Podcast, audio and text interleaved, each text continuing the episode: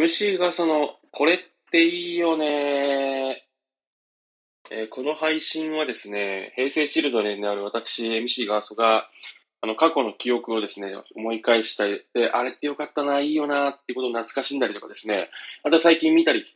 聞いたりした感じで、あの、これってよかったな、っていうものをですね、あの、共有しようという。配信になっています。で、えっと、今回のテーマは、あの、風の歌を聴けっていう村上春樹の小説っていいよねっていう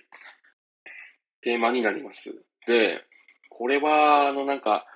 私、村上、これなん、どういう小説かっていうと、村上春樹の、その中長編のなんか、デビュー作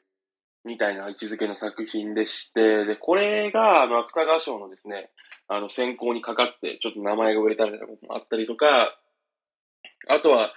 なんていうんですかね、あの、この小説をきっかけにして、こう、ある種名前を売ったみたいな小説ですね。で、えっと、この小説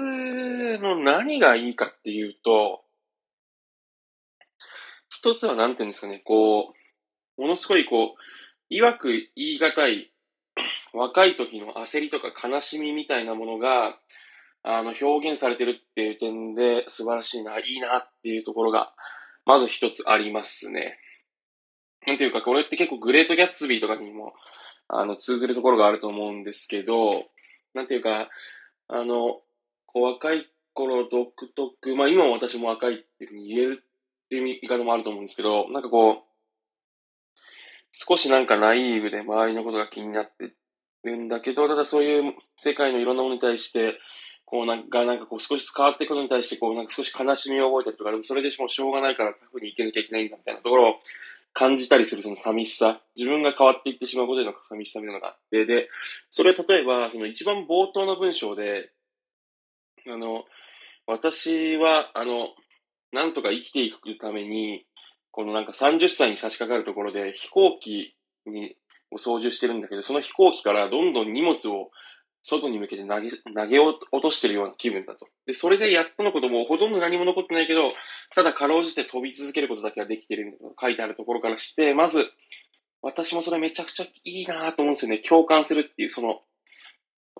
今の私もやっぱりその感覚があるんですよね。若い頃というか、大学生の時とかの方がもっと人に優しかったりとか、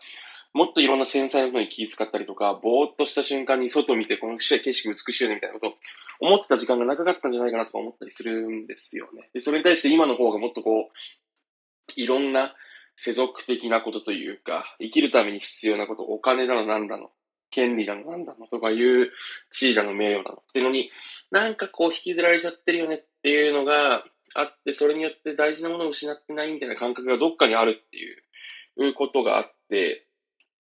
なんでですね、それをちょっとこう、失いたくないというか、忘れられないっていう思いから、を抱いてる気分からすると、もう冒頭からそこで掴まれちゃうんですよね。で、またこの後起こる出来事もその村上春樹独特のあのギャグセンスというかシュールさみたいなのもうまく現れてて、なんかあの、ミッキーマウスマーチの一節を、なんか、そう、あの、読み上げるシーンみたいなのがあるんですよね。バーで女とちょっと喋って、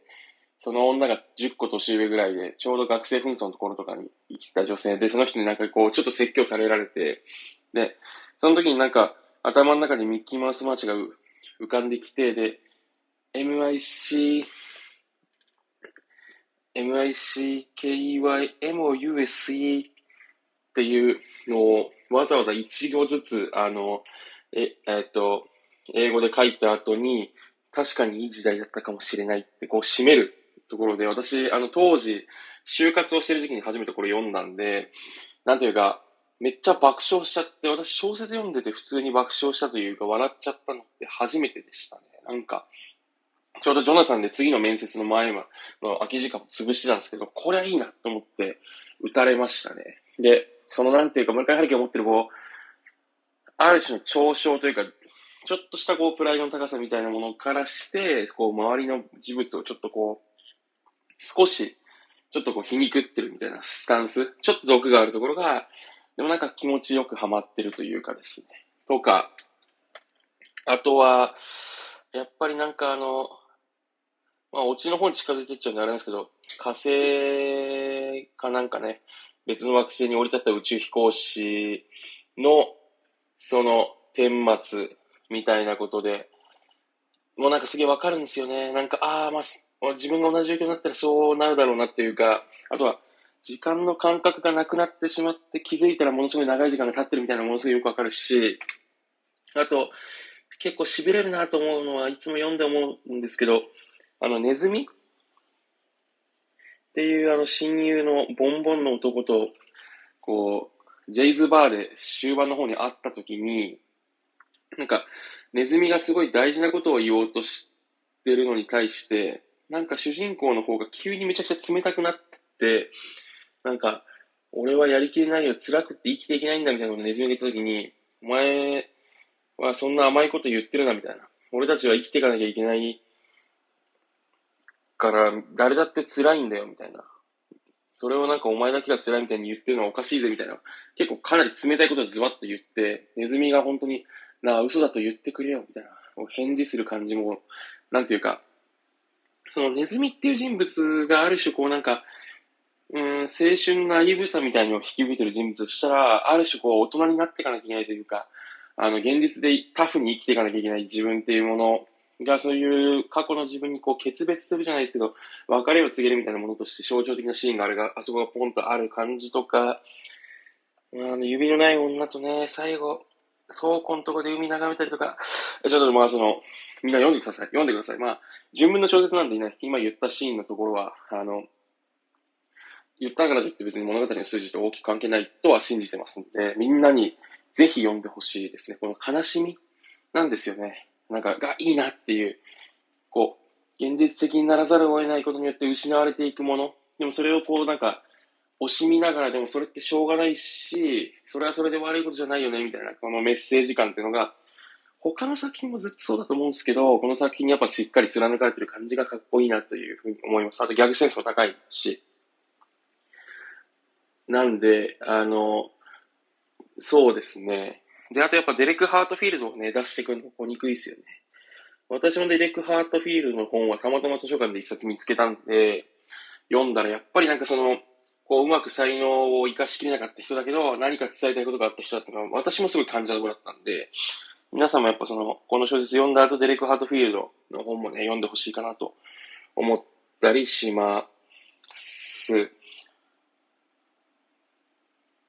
はい、じゃあ今回は、あ、あと最後に言いたいのが、あの、この話って、兵庫県の芦屋っていう高級住宅地が、